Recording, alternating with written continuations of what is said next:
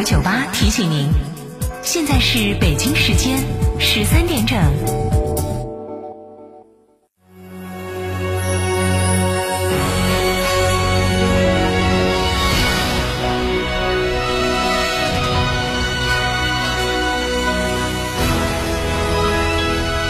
成都的声音，FM 九九点八，成都人民广播电台。新闻广播。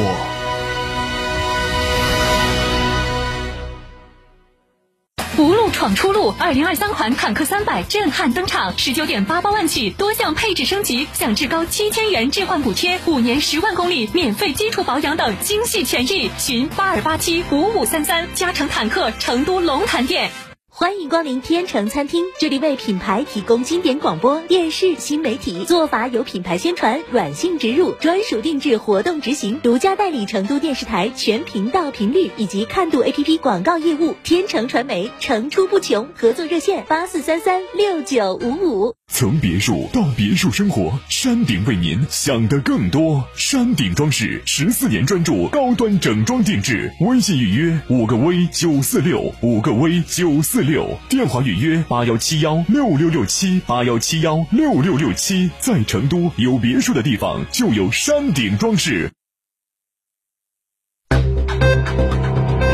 九九八快讯。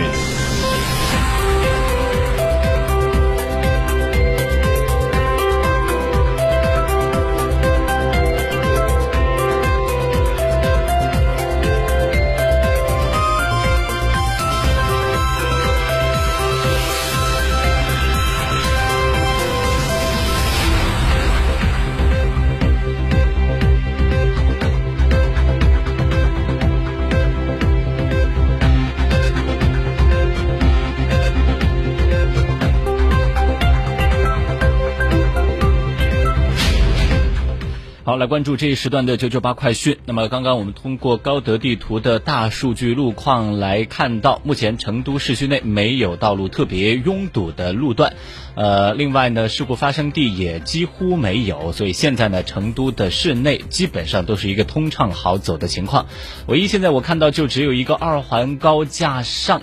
呃，具体来看，是从北新立交往李家沱方向，只有一个一公里的车辆排行状态，只会多耽误您接近四分钟的时间。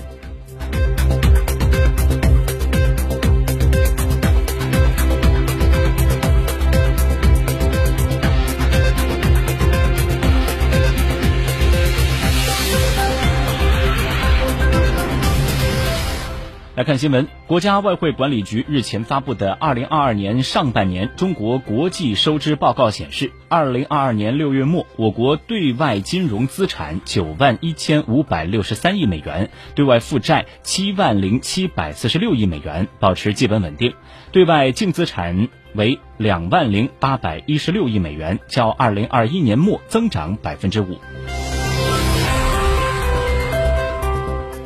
中国基金业协会最新数据显示，截至到二零二二年八月末，存续私募基金管理人两万四千二百七十六家，管理基金数量超过十三点七万只，管理基金规模二十点四一万亿元，该规模较上月增加一百九十三点六二亿元，环比增长百分之零点零九。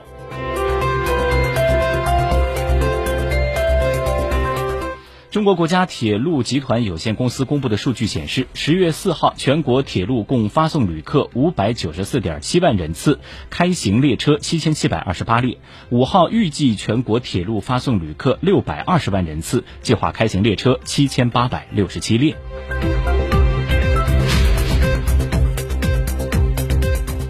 国家乡村振兴局近日确定，今年第四季度一百六十个国家乡村振兴重点帮扶县重点工作，提出要健全并运行好防止返贫动态监测和帮扶机制，促进脱贫人口稳岗增收，管好用好资金项目资产，抓好脱贫人口小额信贷等多项举措。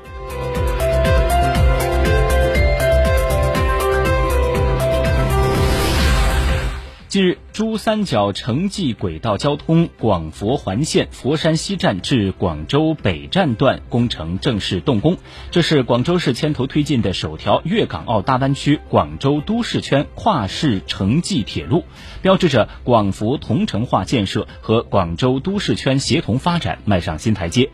广佛环线的贯通将实现白云机场、广州南站、佛山西站、广州北站等重大交通枢纽的快速互联互通。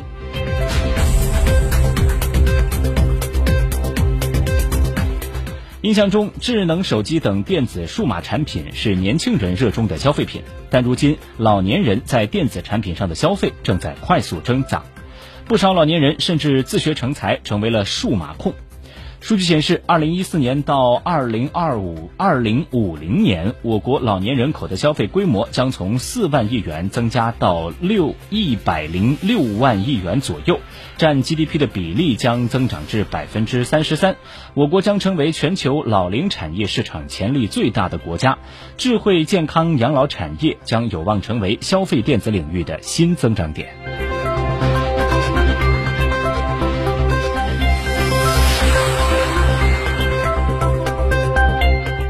视线转向国际，当地时间十月四号，据美国媒体报道，美国财政部报告的数据显示，美国国债总额于三号首次超过三十一万亿美元。分析指出，尽管一些政策制定者曾经认为美国政府为抗击疫情和财政减税而举债达到创纪录水平是可以承受的，但随着时间推移，这些较高的利率使美国的债务成本变得更高。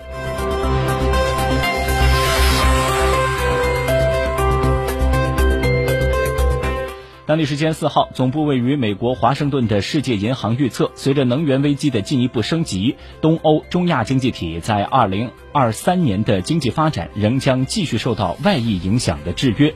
世界银行预测，受俄乌冲突的影响，乌克兰经济在二零二二年将萎缩百分之三十五。与此同时，世界银行调高了对俄罗斯今年的国内生产总值的预期。据世界银行的预测，受到西方制裁打击的俄罗斯经济预计在2022年和2023年分别萎缩4.5%和3.6%。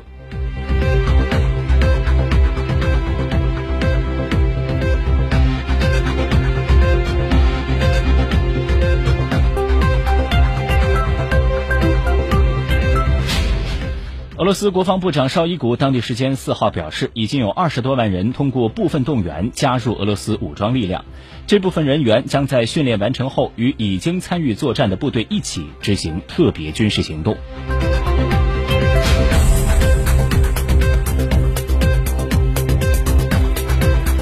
据日本富士电视台网站报道说，日本政府当地时间四号表示，日本首相岸田文雄决定启用长子岸田祥太郎担任负责政务的首相秘书官一职。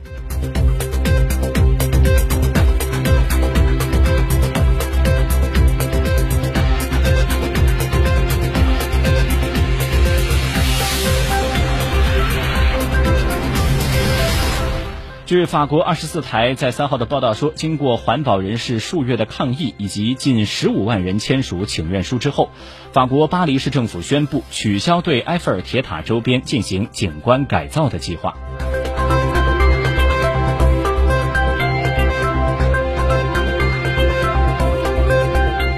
据秘鲁公研报报道说，当地时间四号，秘鲁卫生部报告称，该国的猴痘确诊病例已经上升至两千五百八十八例。秘鲁卫生部表示，其中两。